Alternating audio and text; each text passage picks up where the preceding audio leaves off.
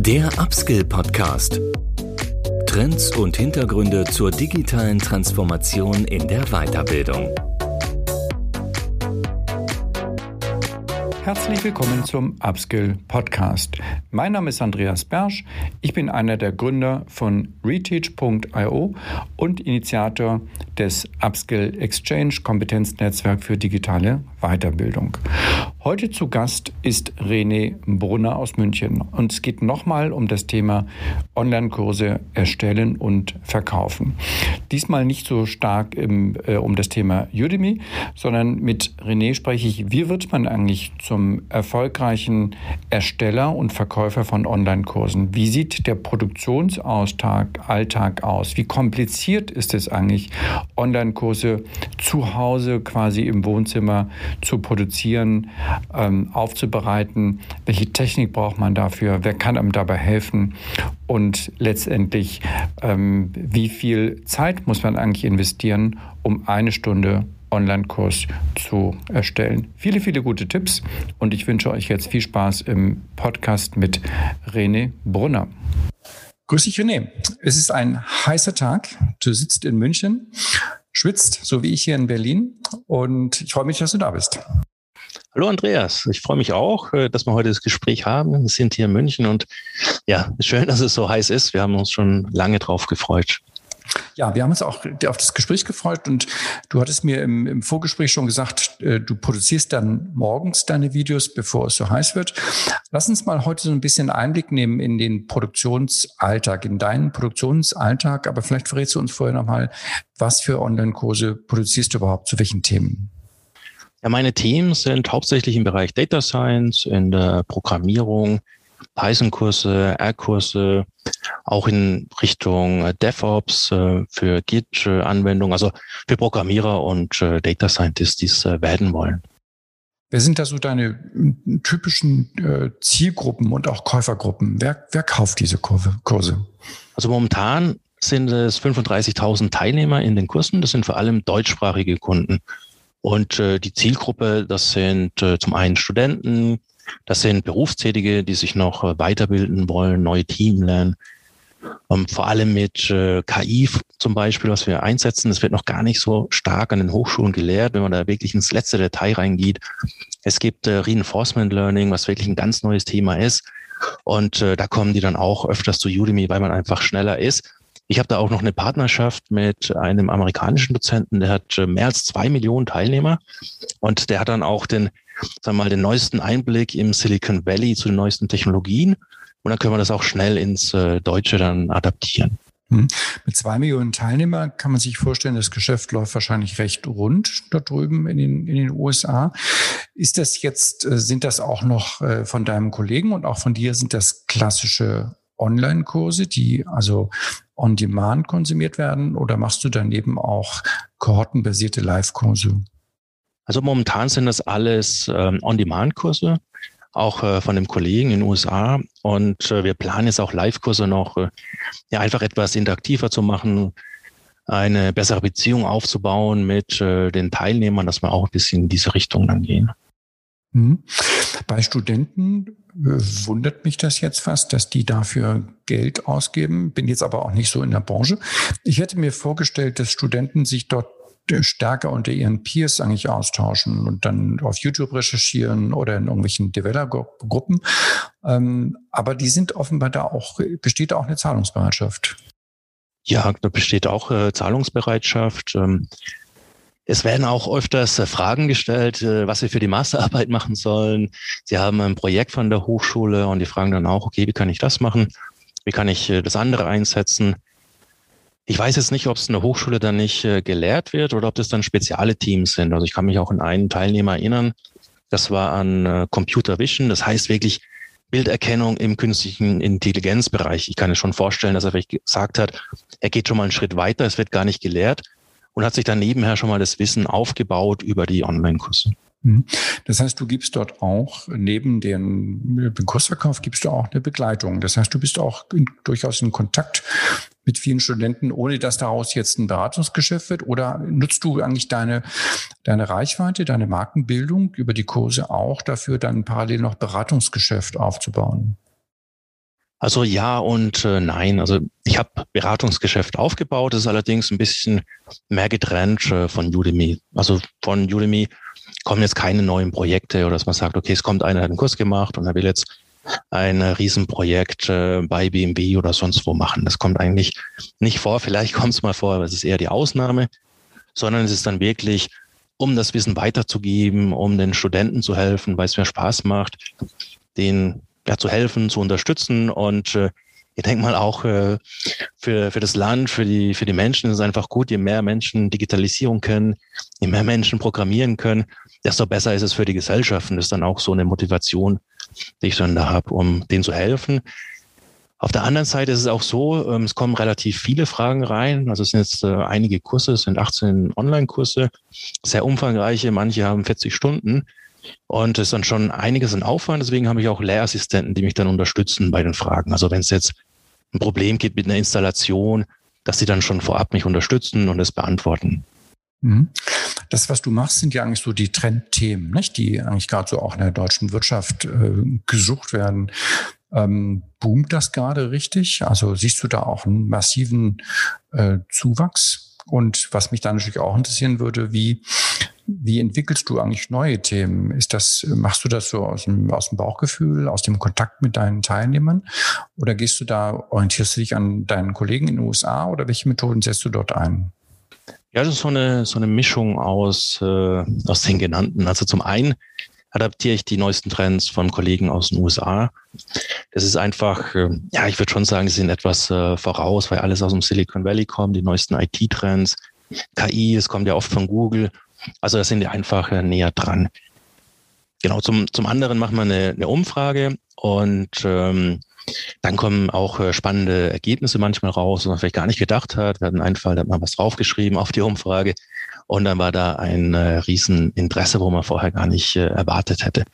Das ist der eine Punkt. Und der dritte Punkt ist so, ähm, ich mache ja auch Projekte und ich will auch immer wieder das Praxis-Know-how von Projekten dann einbringen in die Online-Kurse. Dann steigert die Qualität. Ich meine, die Teilnehmer, die wollen Erfahrung aus der Praxis haben.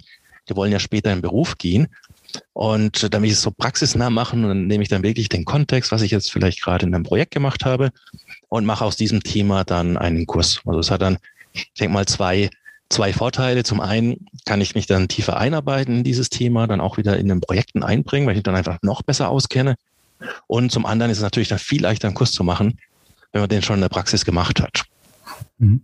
Ich glaube, viele von unseren Zuhörerinnen, die jetzt sich die Frage stellen, sie wollen eigentlich auch stärker Online-Kurse verkaufen, also on demand, stehen so ein bisschen am Anfang vor nicht nur der Frage, wie sie es verkaufen, also Marketing und Vertrieb natürlich, sondern zunächst mal eigentlich vor der Produktionsfrage. Nicht? Also ganz am Anfang ist ja für viele die Konzeptionsphase, gerade diejenigen, die aus dem Präsenztraining kommen. Das ist jetzt so in den letzten 15 Monaten Pandemie, haben da schon die meisten jetzt einen guten Weg gefunden und jetzt stehen viele mitten in der Produktionsphase. Deshalb wollte ich ja mit dir heute mal so ein bisschen Licht ins Dunkel bringen. Wie komplex ist das eigentlich? Oder andersrum gefragt, wie, wie einfach ist das eigentlich? Wie kannst du da vielleicht auch äh, Kollegen ein bisschen Mut machen, die da ganz am Anfang sind? Du sitzt ja jetzt hier, wir machen das über Zoom mit einem normalen Headset. Ähm, wie sieht denn sonst so dein, dein äh, technisches Equipment aus und wie, wie würdest du selbst sagen, wie sieht eigentlich so ein niedriger Standard aus, mit dem man mal starten könnte? Ja, zum einen möchte ich dann einen Tipp mitgeben, einfach anzufangen. Also auch wenn jetzt irgendwie was nicht perfekt ist, ähm, loszulegen, vielleicht auch erstmal einen Test zu machen, einen kleinen Kurs, vielleicht mal eine Stunde oder eine halbe Stunde, um einfach irgendetwas zu machen, dass man anfängt. Ich denke mal, das ist wirklich das A und O. Das Zweite ist dann natürlich auch die Qualität zu überprüfen, ähm, die Ausrüstung, also dass man Audiospur hat. Ton ist wirklich das Wichtigste, das A und O. Man sieht ja einen da nicht. Wenn man jetzt eine Videokonferenz ist, dann hat man noch ein bisschen das Gesicht. Man sieht, äh, ja, wie er jetzt reagiert, die Person. Wenn man jetzt allerdings nur über Audio kommuniziert, dann ist wirklich Ton A und O. Und ich hatte da ganz am Anfang mal einen schlimmen Fehler gemacht. Äh, ersten Kurs. Ich habe mal ein teures Headset gekauft oder sagen wir mal ein normales Headset äh, von Sennheiser. Dann habe ich den Kurs aufgenommen und ähm, ja, das war ein 14 Stunden Online-Kurs. Das heißt, mit dem ganzen Schneiden, Vorbereiten, Aufarbeiten, da muss man äh, in Stimmung sein, ne? muss man alles präparieren. Das sind dann vielleicht 40 Stunden, sagen wir mal. Und danach kam dann raus, dass das interne Mikrofon aufgenommen hat von meinem MacBook. Und die Tonqualität, die war dann extrem schlecht. Ich war allerdings kein Tonexperte. Ich habe es selber nicht gemerkt. Ich habe ja, ist doch okay. Weiter produziert, produziert, aufgenommen, ähm, Kurs online genommen und dann nach ein paar Wochen kam dann, ja, die Qualität ist schlecht, ist wie eine Blechbüchse, das ist irgendwie schlecht. Und das war dann extrem ärgerlich. Dann habe ich gesagt, nee, das geht nicht. Und dann aufgerüstet, dass ähm, ja den Raum ausgestattet mit äh, Schaum, ein teures äh, Mikrofon dann genommen, ähm, Vorhänge, dass wirklich das Echo weg ist. Also wirklich dann. Was man jetzt äh, im, im Audio, im Podcast ja nicht sieht, du zeigst mir gerade das hier vor der Kamera, du sitzt ja in einem normalen Wohnraum, du hast jetzt kein Studio. Ähm, du, ich, nur ich sehe das jetzt. Ähm, das heißt, du hast kein eigenes Studio, sondern du bist in einem, in einem Wohnraum, den du ein bisschen gedämmt hast. Genau, ich bin im Wohnraum, habe dann die Ecke gedämmt, habe da einen Schreibtisch, äh, Vorhänge. Das hinten, was du vielleicht auch siehst, ist ein Bild. Mit der Weltkarte ist allerdings äh, auch äh, absorbierendes Bild, wo dann Audio dann aufnehmen, damit der Klang besser ist. Oder auch das Sofa ist zum Absorbieren da. Da siehst du vielleicht noch den, ja. den Vorhang, den man zuziehen kann. Also es, dann auch wieder es sieht nach einem sehr gemütlichen äh, Zimmer aus, für alle, die jetzt zuhören. Du hattest eben äh, gesagt, René, dass du nur Ton aufnimmst. Da müssen wir jetzt vielleicht noch mal kurz ähm, äh, verbalisieren, was deine Kurse sind. Das sind ja dann wahrscheinlich sogenannte Screencasts. Das heißt, ich vermute mal, dass du das, kannst du auch gerade mal sagen, mit welchem Programm du es machst, dass du einfach Software sozusagen am Rechner laufen lässt und dann darüber sprichst. Richtig? Genau, das ist äh, Camtasia. Ich nehme dann meinen Bildschirm auf und zeige dann den Code. Am Abwechseln mit einer PowerPoint und äh, erzähle dann. Der Punkt ist einfach, um, um den Aufwand zu senken. Also wenn man jetzt Bildmaterial macht, also ich mache auch Videos, es sind allerdings dann nur kürzere Videos, so zwischendrin mal reinstreuen, damit man mich sieht. Die werden dann auch mit einem anderen Set aufgenommen. Aber so der Hauptproduktion, die Filme oder die Kurse sind ja dann circa 40 Stunden, manche, manche sind nur fünf Stunden. Aber dann 40 Stunden mit Video aufnehmen, das ist dann eine ganz andere Dimension. Man braucht dann größere Festplatte, man muss es mehr bearbeiten, wenn man sich verspricht, wenn man schneidet. Also es ist dann wirklich eine andere Dimension. Ich will da die Komplexität reduzieren und äh, schneide dann zwischen rein allerdings ein paar Videos. Und äh, da ich dann auch eine Kamera. Dann, wo man dich dann frontal sieht. Äh, genau, wo man mich frontal mhm. sieht, ist damit äh, Standard. Äh, dann ziehe ich da im gleichen Zimmer noch ein Greenscreen hoch und äh, habe da eine Sony-Kamera, nehme ich dann damit auf. Und das sind dann wirklich kurze Videos normalerweise von äh, einer Minute vielleicht oder zwei Minuten. Hm, okay, jetzt äh, auch das müssen wir versuchen ein bisschen zu erklären. Für alle, die das jetzt äh, nicht sehen können und auch Camtasia nicht kennen, ist ja ein Standardprogramm, mit dem man eben diese Screencast produziert. Dabei kann man auch ja durchaus die Webcam mitlaufen lassen, nicht? Das heißt, du könntest dich ja sozusagen sogar unten links klein einblenden mit der Webcam. Das nutzt du aber nicht, diese Option. Weil es ist dann Nein, nur der Bildschirm, weil das in, in deinem genau. Fall gar nicht sinnvoll ist, dass man dich sieht. Ja, also es ist, es gibt äh, ja Dozenten, die machen das, die nehmen sich auf die ganze Zeit und machen es dann unten ins Eck rein. Ich weiß es nicht, ob es äh, Geschmackssache ist. Auf jeden Fall ist es halt mehr Aufwand, wenn man es selbst in, ins Eck macht. Wie gesagt, man hat dann viel mehr Speicherplatz, man muss es schneiden, dann muss es passen oder dann springt es vielleicht. Oft hat man ja einen Versprecher drin, was man rausmachen will oder auch muss. Und äh, man muss es dann auch noch kombinieren mit dem Code, kann man ja auch mal einen Tippfehler reinmachen, damit wir den vielleicht rausschneiden, dann passt vielleicht nicht im Video, hat einen Springer drin. Und das macht es einfach äh, komplizierter und das, ich weiß nicht, das braucht man auch nicht unbedingt. Also wenn man dann äh, codet, dann sage ich, sollen sich die Teilnehmer lieber auf den Inhalt konzentrieren, anstatt auf mich. Und dann kommt zwischendrin mal wieder ein Video, wo ich dann sage, hallo, in der nächsten Lektion nehmen wir dann dieses Thema dran oder äh, dieses Thema einfach wieder, um so eine persönliche Beziehung herzustellen. Und dann geht's wieder weiter und dann wieder Konzentration auf dem Bildschirm. Und das ist das gleiche Konzept, was äh, der amerikanische Partner macht. Also der macht auch nicht von sich selber die ganze Zeit Videos. Der macht sogar noch weniger. Der hat noch in einem Kurs mal ein Video gemacht. Ansonsten hat er sich gar nicht äh, im Kurs äh, gezeigt und er hat, ich glaube, das ist der erfolgreichste Kurs auf äh, Udemy mit äh, fast zwei Millionen Teilnehmern, der Python-Kurs und das Ganze ohne ohne Video. Okay. Ähm, setzt natürlich jetzt eine hohe Motivation bei deinen Teilnehmern voraus, ne? aber das ist ja wahrscheinlich bei den äh, Inhalten auch gegeben. Ähm, lass uns trotzdem noch mal so ein bisschen auf die Formate gucken. Das sind ja dann auch Lernnuggets, ja. Das ist ja nicht jetzt irgendwie 50 Minuten durchcoden. Wie, wie kann man sich das äh, vorstellen? Wie sieht dann so ein Kurs aus? Wie, wie, wie ist der zergliedert? Wie ist der aufgesplittet? Ja, das sind kleinere Themen. Also das ist auch von äh, Udemy vorgegeben, dass es maximal 20 Minuten sein sollte. Also mehr geht auch nicht. Ähm, das macht es äh, zum einen leichter für die Teilnehmer. Also wenn sie zu lang werden, dann müssen die Pause drücken oder dann wird es umständlicher. Also Erfahrung auch von, von Udemy, die Empfehlung ist, kleinere Nuggets zu machen. Und äh, da versuche ich dann Pi mal Daumen zehn Minuten anzupeilen pro Nugget.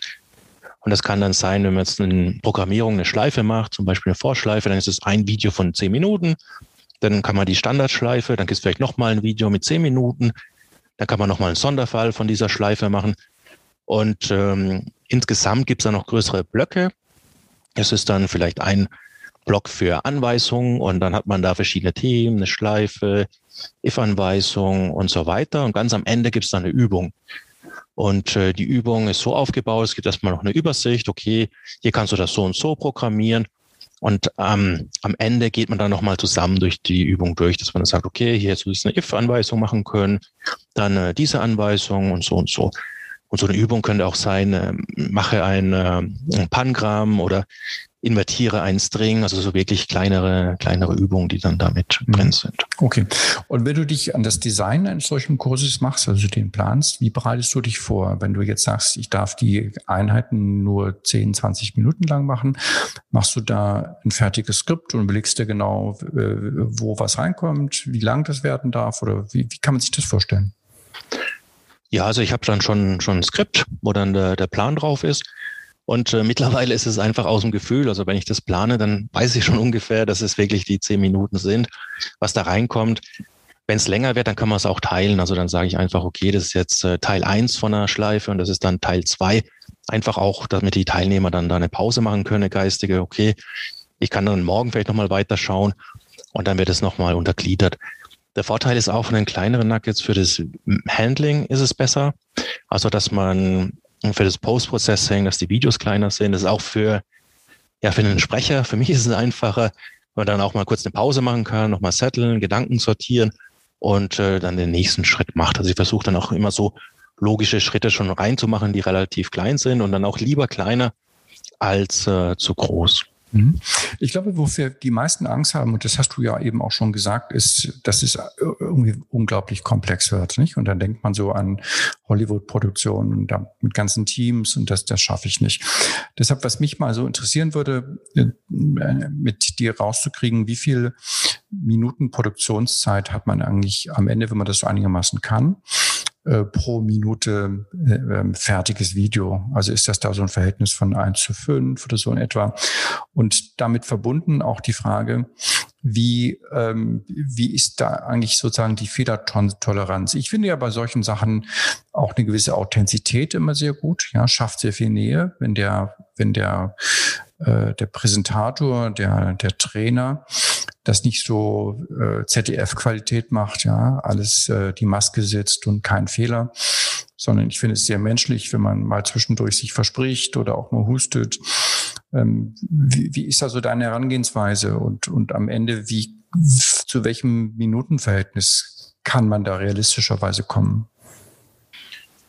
Ja, das ist äh, schwierig zu beantworten. Normalerweise an einem Tag, wenn ich wirklich komplett von morgens bis abends arbeite, kriege ich so eineinhalb Stunden hin. Das ist so wirklich das Maximum zum Aufnehmen, wenn alles schon vorbereitet ist. Manchmal schafft man vielleicht auch zwei Stunden, wenn es schneller geht. Und wenn's, wenn man einen schlechten Tag hat, dann nur eine Stunde. Und man merkt auch, dass es anstrengend ist. Also wenn jetzt jemand Präsenzvorlesungen, Veranstaltungen gemacht hat, dann kennt er das vielleicht auch. Also nach einem ganzen Tag Workshop ist man abends einfach kaputt.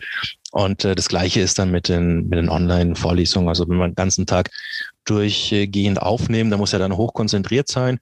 Bloß man will sich ja nicht äh, versprechen. Man stellt sich vielleicht auch vor, da sitzen die Leute, ist dann komplett ein Thema drin, hat so viele Sachen außenrum, dass man dann abends schon, schon kaputt ist. Und wenn ich jetzt eine ganze Woche aufnehme, dann ist auch oft so, dass äh, freitags dann schon merkt, okay, macht keinen Sinn mehr. Oder wenn ich dann einen Tag zwei Stunden aufgenommen habe, dass dann am nächsten Tag nur noch eine Stunde möglich ist und deswegen limitiere ich das dann auch maximal auf eineinhalb Stunden, verteile das eher dann, dann gleichmäßig. Und das ist jetzt nur für das Aufnehmen. Da hat man natürlich noch die Vorbereitung, muss die PowerPoints erstellen, die Skripte erstellen, man hat noch die Nacharbeiten, dass man das schneidet. Da ist natürlich dann auch wieder das, was du gemeint hast, äh, wichtig. Ja, will man jetzt jeden Versprecher rausmachen? Will man jeden Atmer rausmachen, jedes Husten rausmachen? Ich denke, das bleibt dann jedem selbst überlassen. Im Anfang war man da vielleicht etwas genauer, aber mittlerweile ist dann, schneide ich auch weniger raus. Ist dann einfach authentischer. Man ist äh, menschlicher. Größere Sachen natürlich versucht man dann, dann rauszuschneiden. Und ähm, ja, das ist so ungefähr der Umfang. Da muss man natürlich die Videos noch hochladen. Und was bei den, ähm, sagen wir mal, Udemy-Kursen auch noch wichtig ist, man hat natürlich auch noch die Fragen. Also es hat jetzt ähm, ein Beispiel von einem Git-Kurs. Das ist ein Programmierkurs oder auch egal, Python-Kurs. Haben das jetzt aufgenommen, das jetzt äh, veröffentlicht. Und jetzt kann es natürlich sein, dass, äh, oder auch TensorFlow-Kurs, da kam dann nach einem Jahr eine komplett neue Library. Also sie hatten den Code komplett umgestellt. Das heißt, die Videos waren komplett veraltet. Und dann muss man natürlich wieder hergehen, nochmal auffilmen, neu aufnehmen, man muss die, die User bearbeiten, muss wieder noch mal die, die Sachen verändern. Es kommen, wie gesagt, die Fragen rein. Äh, da geht was nicht oder kannst du da helfen? Also es ist noch auch noch Zeit mit, äh, mit den Fragen und dann die, die Nacharbeitung, was man vielleicht gar nicht so auf dem Schirm hat. Allerdings kommt es dann auch erst später dann dazu. Mhm. Lass uns mal ganz kurz bei der Aufnahme bleiben. Also du hast gesagt, ähm, pro Tag schaffst du ein, wenn es gut läuft, zwei Stunden Aufnahme. Ich glaube, die Vorbereitung, die kann sich jeder gut vorstellen. Ne? Das, man muss eben das Skript, also ja zumindest mal konzipieren, man muss ein paar Folien anlegen. Aber die Nachbereitung, ähm, das Schneiden. Also du bist ja jetzt auch kein ausgebildeter äh, Cutter, denke ich mal, nicht? sondern ich, ich nutze auch Camtasia. Ich, ich weiß, wie einfach das geht, aber trotzdem ist es für viele, die damit anfangen, ja auch erstmal so ein bisschen mm, mit Unsicherheit verbunden. Wie, wie viel brauche ich dafür? Was ist denn da so dein äh, aus dem, aus dem Bauchgefühl ist so dein Erfahrungswert? Wie viel brauchst du, um dann diese zwei Stunden, die du an einem Tag produziert hast, nochmal nachzubearbeiten, nachzubearbeiten?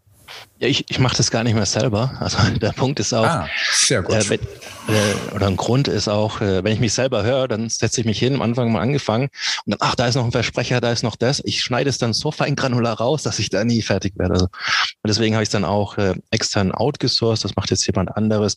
Der ist da nicht so pingelig von seiner eigenen. Ja, wenn man sich selber hört, dann ist man da oft äh, eher, eher geneigt, was rauszuschneiden oder das passt nicht und er hört es dann drüber von einer neutralen Perspektive, ist dann da auch äh, kulanter und es geht dann auch schätzungsweise schneller. Dann hast du ja vielleicht auch einen ganz guten Wert, weil du es ja bezahlst. Ähm, wie aufwendig es ist, kannst du da einen Wert geben? Also jetzt nochmal pro Stunde Produktion, wie viel Post-Production oder ist es schwer zu schätzen? Ja, man muss ja dann nochmal, also mindestens genauso viel durchhören, das Video. Also wenn man jetzt zehn Minuten oder eine Stunde produziert, dann muss er sich nochmal eine Stunde anhören. Und äh, dann nochmal das Schneiden, ich würde sagen mal 1,5 von der Aufnahmezeit. Okay, gut. Und ähm, da gibt's ja wahrscheinlich auch, ähm, muss man nicht gleich zur Agentur gehen, nicht? Da gibt's ja auch Werkstudenten oder Studenten, genau. die, die das dann eigentlich ganz, ganz schnell und auch, auch bezahlbar machen, nicht? Könnte ich mir vorstellen. Ja, genau, okay. da hatte ich am Anfang einen Werkstudenten, hat ihm super Spaß gemacht. Und äh, mir macht's nicht Spaß, Post-Production hat sich gut ergänzt. Also das auch so was, was einem nicht Spaß macht. Und äh, der hat sich wirklich gefreut. Er konnte dann auch im Bus schneiden, überall, wo er war. War öfters auf äh, Turnieren, war Sportler und hat gesagt, ja, die fahren jetzt sowieso von München nach Hamburg. Da sitzt er zehn Stunden im, im Bus und hat sich dann gefreut, die, die Videos zu schneiden. Super. Ähm, was für ein Typ, typ muss man sein, um da erfolgreich äh, zu sein? Auch das, wir hören dich jetzt nur, ja, du hast eine sehr angenehme Stimme, sprich, sprichst sehr fließend. Ähm, was für ein Typ muss man eigentlich sein, um mit Online-Kursen äh, erfolgreich sein zu können und auch Spaß dabei zu haben? Ja, ich weiß nicht mal, ob das eine Typfrage ist. Ich glaube, jeder kann das, kann das machen. Also Anfang ist auch eine Trainingssache. Also man muss jetzt nicht gleich, darf halt die Messlatte nicht äh, hochsetzen, dass man gleich der Top äh, äh, Online-Dozent ist, sondern wirklich sagt, okay, man fängt vielleicht langsam an, man macht erstmal eine Präsentation, man macht vielleicht ein kleines Video. Man kann ja auch ein kostenloses Video rausgeben, vielleicht Webcast, einfach um reinzukommen. Und ich glaube, je mehr Kurse man macht, desto besser wird man. Und äh, die anderen Dozenten, auch bei Udemy, die hatten ja vor vier Jahren, fünf Jahren angefangen und äh, damals war die Qualität noch viel niedriger. Und die haben es jetzt auch durch, äh, durch Trainieren, dass sie die Erfahrung gesammelt haben, wurden die auch immer besser. Oder auch der Partner in den USA, der war auch, äh, hat ein halbes Jahr gearbeitet gehabt, ganz jung, ich glaube 25 Jahre damals, und hat dann gesagt, er macht einen Online-Kurs. Und es ging dann so durch die, so durch die Decke, dass er jetzt ein Million Teilnehmer hat. Damals natürlich dann seinen, seinen Job gekündigt und ist jetzt äh, Multimillionär und ist noch ziemlich jung. Also ich glaube, das ist noch keine 30. Mhm. mhm. Okay. Und ähm, bist du auch mit anderen Trainern oder Online-Kursverkäufern da im Kontakt? Habt ihr da eine Community? Helft ihr euch selbst oder ist das, ist das ein wirklicher Einzelkämpferberuf? Es gibt eine Community, also auch von äh, Udemy, dass die aufgebaut wird. Es gibt äh, Live-Events. Es gibt einige Dozenten, die machen auch Kooperationen, die machen das zusammen. Also man kann sich äh, Partner suchen oder man kann auch ähm, dann alleine arbeiten. Also ich habe jetzt einen Partner in den USA, das äh, läuft soweit gut, so gut und äh, dass man jetzt nochmal einen weiteren sucht, das wird dann auch wieder komplexer, muss wieder neues Team aussuchen. Deswegen, momentan bin ich da zufrieden. Man kann Community aufbauen, äh, muss man allerdings nicht. Mhm. Okay. Ja, dann lass uns doch vielleicht so nochmal kurz äh, nochmal ein paar Mutmacher-Thesen sammeln und raushauen. Nicht? Du hast ja schon gesagt, einfach mal anfangen. Ähm, du hast ja viel Erfahrung gesammelt. Vielleicht kannst du nochmal so hm, die wichtigsten Fehlerquellen benennen, wo man vor Zeitfresser vor allem, nicht, wo man sich äh, verlieren kann. Und daraus versuchen wir dann mal so ein paar Tipps abzuleiten, wie man schnell starten kann. Ja, klar. Also Tipp Nummer eins, wie vorhin schon erwähnt, einfach jemand mal drüber hören lassen. Vielleicht ein Experte, jemand, der sich auskennt. Ähm, es gibt auch eine Community in Udemy, die unterstützt einem, wenn man neu ist. Kann man sich auch anmelden ähm, einen Kurs reinstellen, einfach mal eine halbe Stunde und Feedback geben, stimmt Audio. Wenn man ein Video macht, wie ist das Video? Ist es vielleicht zu dunkel? Da helfen auch einige dann immer und sagen, okay, Video ist nicht so gut oder stehst du weit im Vorgrund. Also Feedback einholen relativ früh, so schnell wie möglich anfangen. Es muss jetzt auch nicht gleich am Anfang das teuerste Audio-Equipment sein. Es reicht normales Mikrofon und Feedback reinholen. Das ist äh, Punkt Nummer eins. Der zweite ist, ähm, wenn man anfängt und äh, die Videos reinstellt. Also das war bei mir so, das war bei anderen Teilnehmern. Es ist im Internet, da hat man vielleicht auch schon gehört, dass da keine Respektlosigkeit gibt. Es gibt öfters die Kampagnen. Und äh, was da am Anfang vor allem gesagt wurde, wo ich noch nicht so viele Teilnehmer hatte, das war dann schon unter der Gürtellinie. Also es sind schon gemeine Kommentare dabei, das sind äh, ich weiß auch nicht, was die Menschen da bewegt, dann wirklich so, so kritisch zu sein. Man versucht denen zu helfen, man bringt den Content und dann sind da wirklich äh, gehässige Kommentare also auch dabei gewesen am Anfang. Jetzt hat sich's gelegt ähm, und da darf man sich nicht abbringen lassen. Also es gibt halt ähm, sicher, sagen wir mal, tausend Menschen, denen gefällt es, sie sind super. Die werden aber nicht sagen, oh, super Kurs, die melden sich einfach nicht, die schauen sich den Kurs an und sind super happy damit. Und man kriegt das gar nicht mit. Dann gibt es aber vielleicht ein Prozent oder sagen wir noch weniger. Eigentlich ist es wahrscheinlich nur 0,001 Prozent. Und das sind dann wirklich gemein, also die Nachrichten, wo da kommen. Und von denen darf man sich nicht abbringen lassen. Also muss man wirklich auch denken, okay, ich habe jetzt äh, 1000 oder 100 geholfen, deswegen nicht entmutigen lassen von ein paar, die sagen, nee, geht nicht oder was ist denn das für ein Quatsch oder das oder da oder Audio oder sonstige Beleidigung. Einfach weitermachen und äh, einfach weitermachen und den Leuten helfen. Na, es ist schon schade, nicht? Das ist auch wieder ein bisschen so die deutsche Kultur. Statt äh, mal Begeisterung zu zeigen, immer gleich äh, das, das Schlechte rauszuholen. Ähm, vielleicht sind es ja auch, will das niemand unterstellen, aber am Anfang ja auch Wettbewerber, nicht? Oder, oder auch Leute, die neidisch sind, die dann sich, sich negativ äußern. Aber ich glaube, das, was du sagst, ist ein ganz wichtiger Punkt. Und das ist ja, dass wir für viele ähm, vielleicht eine ganz große Hürde, so aus dem, aus dem kleinen Teilnehmerkreis in einem Seminarraum rauszugehen in den großen virtuellen Raum, nicht? Und da ja dadurch ja auch ein Stückchen Kontrolle zu verlieren, nicht? Das ist ja eigentlich so wie beim Publizieren. Ich weiß noch an der Uni, als ich so meinen ersten Fachartikel publiziert hatte, da hatte ich richtig Angst. Ja, da dachte ich, oh Gott, jetzt ähm, habe ich da irgendwie einen Fehler gemacht. Ja, dann, dann, dann ist ja super peinlich. Ähm, und im Seminarraum ist es ja nicht so schlimm. Ne? Wenn man einen Fehler macht, dann kann man das korrigieren oder die, die Reichweite ist ja nicht so groß. Und das ist natürlich beim Online-Kurs auch nicht so. Ähm, ist das auch etwas, mit dem du äh, kämpfen musstest? Ist das so ein bisschen, ähm, wie nennt man das, ähm, Bühnenscheu? Da gibt es irgendwie so einen Begriff, auf den ich gerade nicht komme. Ja, also das, das gab es auch. Also zum einen, wie du schon gesagt hast, klar, man weiß nicht, ob das von der Konkurrenz ist, wenn dann irgendwelche negativen Bewertungen reinkommen. Im Endeffekt ist es allerdings egal. Wer es ist, einfach weitermachen und äh, nochmal dann im Überblick zu behalten, wie viele Leute profitieren davon, das sich zu verinnerlichen. Dann das, was du meinst mit äh, Bühnenscheu.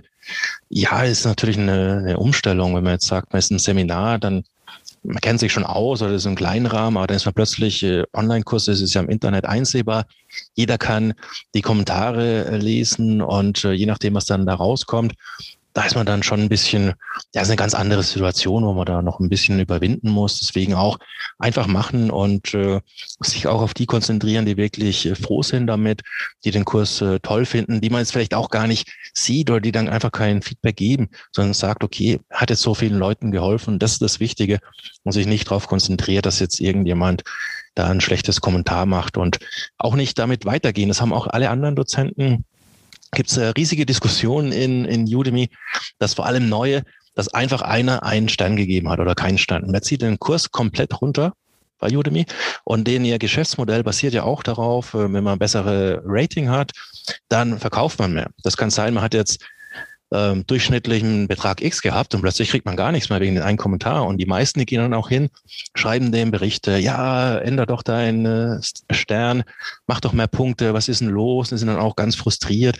haben einen super Kurs gemacht und es kann ja auch nicht sein, dass es ein Stern ist, aber das ist dann psychologisch für alle nochmal ja, eine richtige Hürde und, äh, und ein Problem. Und da äh, muss man, glaube ich, einfach durch, weil das äh, jedem passiert. Das ist mir passiert. Ich habe so eine Diskussion, ich, jeder Dozent, äh, der da ist, dem ist es passiert. Mhm. Ja, gut, dass du das sagst, weil ähm, wenn man diese Hürde schon kennt, kann man damit sicherlich auch ähm, besser umgehen. Und ich meine, man muss ja auch die, deutlich die Chancen sehen, nicht? Die, die Reichweite im Seminarraum ist ja immer sehr begrenzt. Auf der einen Seite geografisch, nicht, dass man ja nicht überall sein kann in Deutschland oder weltweit und dann auch natürlich von den Verkaufskanälen. Und äh, hier lässt sich ja dann doch relativ schnell eine, eine, eine große Reichweite und damit ja auch ähm, eine Marke herstellen. Nicht? Ich meine, die, die Marke René Brunner ist ja durch durch Udemy hat ja auch eine große Bekanntheit und führt ja dann auch dazu, ähm, dass du letztendlich immer mehr Kurse produzieren kannst, nicht? Und damit ja auch am Ende immer mehr Teilnehmer reichst. Ja, also die Reichweite, die überrascht einem dann doch ein bisschen. Also mache es eigentlich eher, um den Leuten zu helfen, aber jetzt auch auf LinkedIn oder auf anderen Portalen. Also da merkt man dann schon, ah, ich habe schon mal einen Kurs von dir gemacht oder ein Bekannter von mir hat gesagt, okay, ja, den muss man kennenlernen, ein Projekt äh, machen mit dem. Und dann man, ah, den kenne ich ja schon, ich habe ja schon ähm, Python für Finance gemacht und das ist dann wirklich auch eine gute Position, eine Organisation, der Präsident von einer Finanzorganisation, also ist dann schon, schon eine Reichweite, die einem immer wieder überrascht. Und das ist dann auch so ein bisschen, wir mal, die Belohnung. Also positives Feedback bekommt man zwar auch, allerdings äh, ist es dann auch nochmal zu sehen, okay, es kommt an, es wird wirklich genutzt und wenn man auch sieht, wer das einsetzt, dann ist es wieder, wieder eine Bestätigung. Mhm. Ja, ich glaube schon, dass dieses ganze Thema Personal Branding, was ja sonst hauptsächlich im Kontext von sozialen Netzwerken betrachtet wird, also Xing, LinkedIn natürlich vor allem, auch natürlich über solche Plattformen noch gespielt werden kann. Nicht? Und wenn man das dann ganz geschickt nochmal kombiniert, YouTube natürlich auch, je nach äh, Zielgruppe, wenn man das nochmal geschickt ineinander greifen lässt, dann hat man da schon gute Chancen, auch digital seine eigene Personenmarke, nicht das Personal Brand ähm, aufzubauen. Du hast es jetzt so, hast ja gesagt, nutze es nicht so stark für Beratungsgeschäfte, aber ich glaube schon, dass man über dieses Personal Brand dann natürlich auch ähm, auch auf Umwegen dann auch weitere Geschäfte machen kann, nicht? Also Beratungsgeschäft oder Kurse oder whatever. Das spricht sich ja auch rum, ne? dass man da eine bestimmte Kompetenz hat. Ja, auf Umwegen kann man das äh, bestimmt äh, machen oder ist es ist auf jeden Fall kein Nachteil, wenn man da Experte ist auf dem Gebiet, aber es ist jetzt wirklich nicht so, dass jemand den Kurs macht und sagt, okay, ich habe jetzt hier ein Projekt für äh, ein, zwei Jahre. Das, das ist eher nicht, nicht der Fall. Also da gibt's dann im B2Bs dann wieder andere Mechanismen, andere Regeln zählen da. Also wir sind im Online-Kursen vor allem Business to Consumer. Das sind andere Marketingregeln, sagen wir mal, wie dann wirklich im B2B-Geschäft. Ist es natürlich nicht von Nachteil, wenn man schon da bekannt ist, das auf äh, keinen Fall. Aber es ist jetzt wirklich kein, keine Projektakquise. Es gibt vielleicht andere Bereiche, aber jetzt in, in Programmierung bei mir war es jetzt noch, noch nicht so. Okay, gut, ja, stimmt. Das ist ein, du hast ein B2C, du komm, komm, verkaufst ja an Studenten, das ist völlig richtig. Sag mal so zum Schluss nochmal, ähm, äh, Corona, Covid-19-Pandemie, hat es substanziell etwas verändert? Ähm, einmal so für dein Business, äh, für das Umfeld, in dem du arbeitest und Was ist so deine persönliche Prognose? Wie, wie, wie geht das weiter? Was sind, äh, hast du neue Pläne? Wird sich was, was verändern in diesem, in diesem Umfeld, in dem du da tätig bist? Ja, also was sich was sich verändert hat, äh, ist ganz, also damals war ganz klar, Corona ist rausgekommen, alle saßen daheim und da sind natürlich die die Umsätze durch die Decke gegangen. Also die haben sich, was ist nicht, sagen wir mal, Zahl verdoppelt circa. Und äh, dann war es allerdings so, dass natürlich auch die Konkurrenz sich um, umgedacht hat. Also es sind viel mehr Anbieter dazugekommen, viel mehr Videoprozenten. Also die Leute haben gesehen, okay, ups, ist ja Digitalisierung, wenn ich jetzt nur noch die On-Site-Seminare macht, dann ist ja keine Zukunft mehr. Die hatten wahrscheinlich auch Angst, okay, wird es sich das nochmal ändern, wird nochmal Präsenzvorlesung sein. Das heißt, es sind dann alle in äh, diesen Online-Markt gegangen. Und vorher war es eher so eine Nische, da hat man gut leben können und plötzlich war es halt im Fokus. Es war zwar mehr Umsätze, allerdings würde ich jetzt sagen, mittlerweile sind es wieder weniger durch die Konkurrenz, dass sich mehr verteilt dass es jetzt langfristig weniger wurde und auch die, ja, die Konkurrenz größer ist, ist jetzt schwieriger in den Markt zu kommen, da einfach sich alles etwas äh, gedreht hat. Mhm. Und du machst das äh, auch so. Ich hatte ja neu schon den einen Kollegen äh, auch von Udemy hier im Podcast, der das Marketing ja komplett bei Udemy macht. Machst du das auch so? Das heißt, du machst auch kein eigenes, keinen eigenen Vertrieb. Du hast jetzt nicht eine nochmal eine eigene Plattform, wo du die Kurse selbst nochmal anbietest und verkaufst? Nein, also es ist komplett, ähm, ich glaube, Udemy kann man ja auch so sehen als, nicht als Content-Anbieter oder als Plattform für Online-Kurse, sondern ist eigentlich eine Marketing-Plattform. Die Stärke von Udemy ist einfach, dass sie eine Wahnsinns-Marketing-Macht haben. Und deswegen sind sie mittlerweile auch Nummer eins. Die haben ausgetüfteltes Preismodell. Die haben wirklich alles, äh, sagen wir mal, perfektioniert, die sind schon lange am Markt. Und die zu schlagen, das ist schwierig. Also wir hatten es auch schon mal probiert mit äh, Online-Advertising. Allerdings konkurriert man ja dann auch mit äh, Udemy, dass man sein eigenes Advertising schaltet. Also es ist wirklich beeindruckend, was für eine, was für ein Marketingpotenzial die haben. Und gegen die zu konkurrieren, das ist dann wirklich äh, schwierig. Und deswegen ist auch äh, Udemy ist die Plattform. Ich werde jetzt keine eigene Plattform hochziehen. Auch wenn es viele sagen, also wenn jetzt jemand neu dazukommt, sagt, ach, kannst du noch viel mehr Umsätze machen, mach doch eine eigene Plattform. Das haben auch andere Dozenten gemacht. Allerdings äh, sieht man da nie einen großen Erfolg, das ist dann mehr oder weniger im Sand verlaufen. Oft gibt es noch eine Plattform, Allerdings wird die meistens dann nicht ausgebaut. Mhm. Wobei ja für mich immer noch der, der große strategische Nachteil ist, dass man die Kundenbeziehung nicht hat, ne? dass, dass man letztendlich äh, von Udemy abhängig wird. Und ja, kommt drauf kein, an. Keinen Zugang zum Kunden hat. Äh, ja, man hat äh, Zugang zum Kunden oder ja, wie soll man das sagen? Es gibt andere Plattformen, ich will jetzt nicht äh, unbedingt den, den Namen nennen, aber ein großer Konkurrent von Udemy, ich hatte auch schon Gespräche mit denen. Und da ist es so, man darf gar keine Marketing machen. Also man darf vielleicht noch seinen Namen nennen, vielleicht einen Link. Und dann wird alles von der Plattform produziert. Man kann dann auch nach Graz fliegen, kann Vorträge machen. Man kriegt ganz wenig Anteile, also wird alles in den Topf geworfen kriegt dann sich ein Prozent, was äh, viel weniger ist als, äh, als bei Udemy und hat dann gar keine Rechte. Bei Udemy hat man wenigstens noch die Möglichkeit, dass man am Ende noch eine Bonuslektion reinmacht, äh, wo man eigenen Webseite vermarktet, kann eigene äh, Produkte vermarkten. Also das ist da dann noch erlaubt. Es gibt zwar Einschränkungen, die sind nicht erlaubt.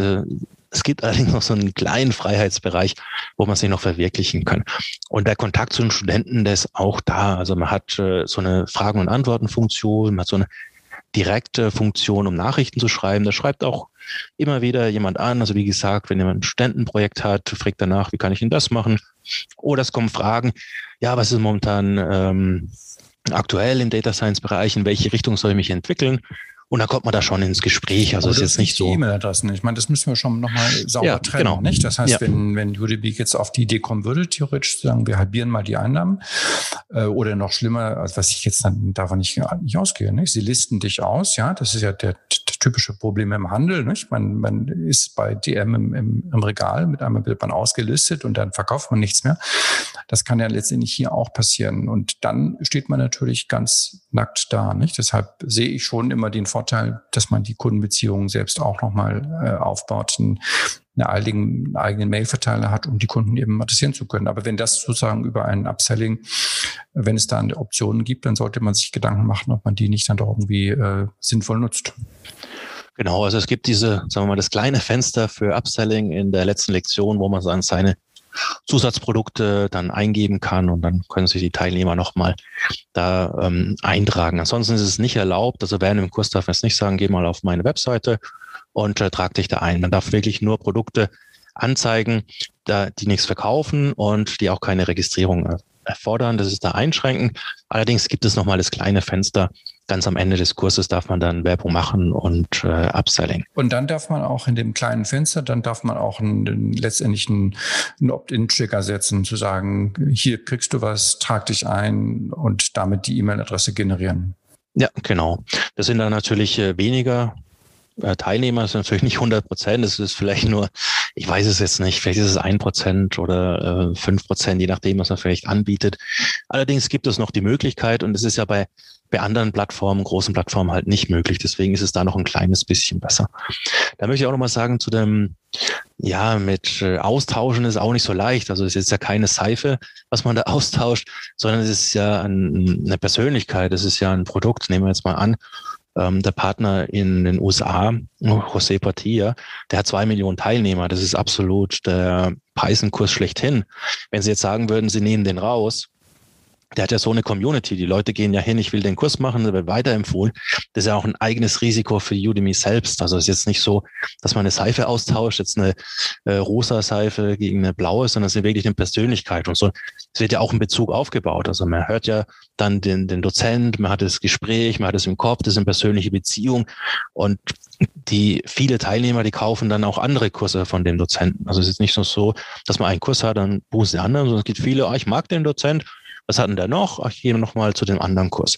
Und das wäre natürlich auch ein Risiko. Ich weiß jetzt nicht, ob das Udemy eingehen würde. Klar, sie können es machen, aber es haben auch ein Risiko damit. Naja, wobei du jetzt natürlich auch bei den Ausnahmefall sprichst, nicht? Der Top-Dozent, das wäre so, als ob, wenn beim DM-Beispiel bleiben, dass sie sagen, wir nehmen, keine Ahnung, Tempo aus dem Regal.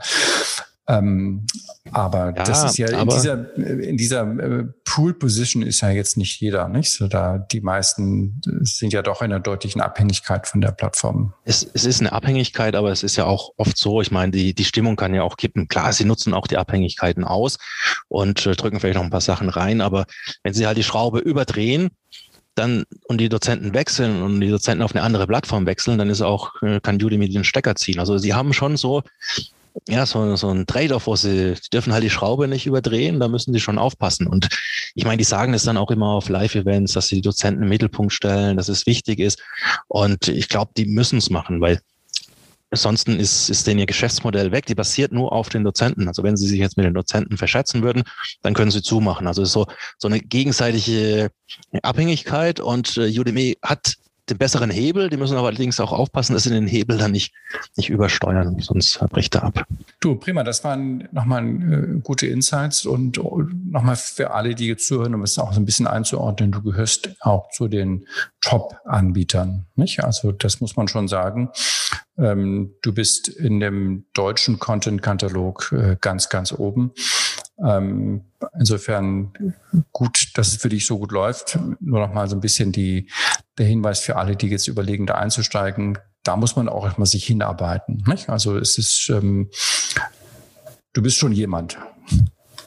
Ja, genau. Also es ist ein, ist ein langer, langer Weg, sagen wir mal, bis man da die 18 Kurse hat, bis man sich hingearbeitet hat, bis man durch Höhlen und Tiefen ging. Und im, im Data Science Bereich der, der Top-Anbieter, einer der Top-Anbieter in, in Deutschland. Und ja, also es ist ein langer Weg und der wird auch immer schwieriger, das muss man auch noch dazu sagen. Also je früher man anfängt, desto leichter war es. Als ich damals angefangen habe, waren die Dozenten noch, die Konkurrenz, sagen wir noch nicht so gut, es waren meistens Studenten und da war es noch einfacher. Jetzt äh, kommen immer mehr Dozenten, man merkt auch, dass die Kurse immer besser werden. Also der würde sagen, der Einstieg äh, steigt immer mehr. Aber man kann sich auf der anderen Seite kommen ja auch immer wieder neue Themen dazu. Wenn jetzt jemand wirklich anfangen will, würde ich vielleicht auch empfehlen, fangt nicht gleich äh, ein großes Thema an, wie irgendwelche Social Skills oder Projektmanagement. Fangt vielleicht eine Nische an, sucht euch ein Thema, das nicht in der Mitte ist, wo viele Anbieter gibt, sondern ein Fachbereich, wo es noch nicht viele Anbieter gibt und versucht dann über den zu wachsen. Ja, und testet dann vor allen Dingen eben auch, welche genau. Vertriebswege, genau. nicht? Also ähm, Udemy ist ein Vertriebsweg, andere Plattformen sind andere, der Eigenvertrieb. Also man kann vieles am Anfang testen. Ich glaube, wichtig ist das, was du gesagt hast, klein anfangen, schnell anfangen und dann einfach mal gucken, was gut funktioniert. René, super. Tausend Dank für deine Zeit, für deine ähm, Einblicke. Ich werde das ähm, weiter verfolgen und ähm, wünsche dir jetzt schon mal ein schönes Wochenende, ein sonniges Wochenende in München. Sehr gerne. Dankeschön und äh, auch dir ein sonniges Wochenende. Ja, das war unser heutiges Gespräch mit René Brunner. Nochmal ganz viele Tipps, glaube ich, für alle, die Online-Kurse erstellen und verkaufen wollen. Ich danke euch wie immer fürs Zuhören und würde mich wahnsinnig freuen, wenn ihr unseren Podcast weiterempfehlen könntet. Viele Grüße aus Berlin. Der Upskill Podcast. Trends und Hintergründe zur digitalen Transformation in der Weiterbildung.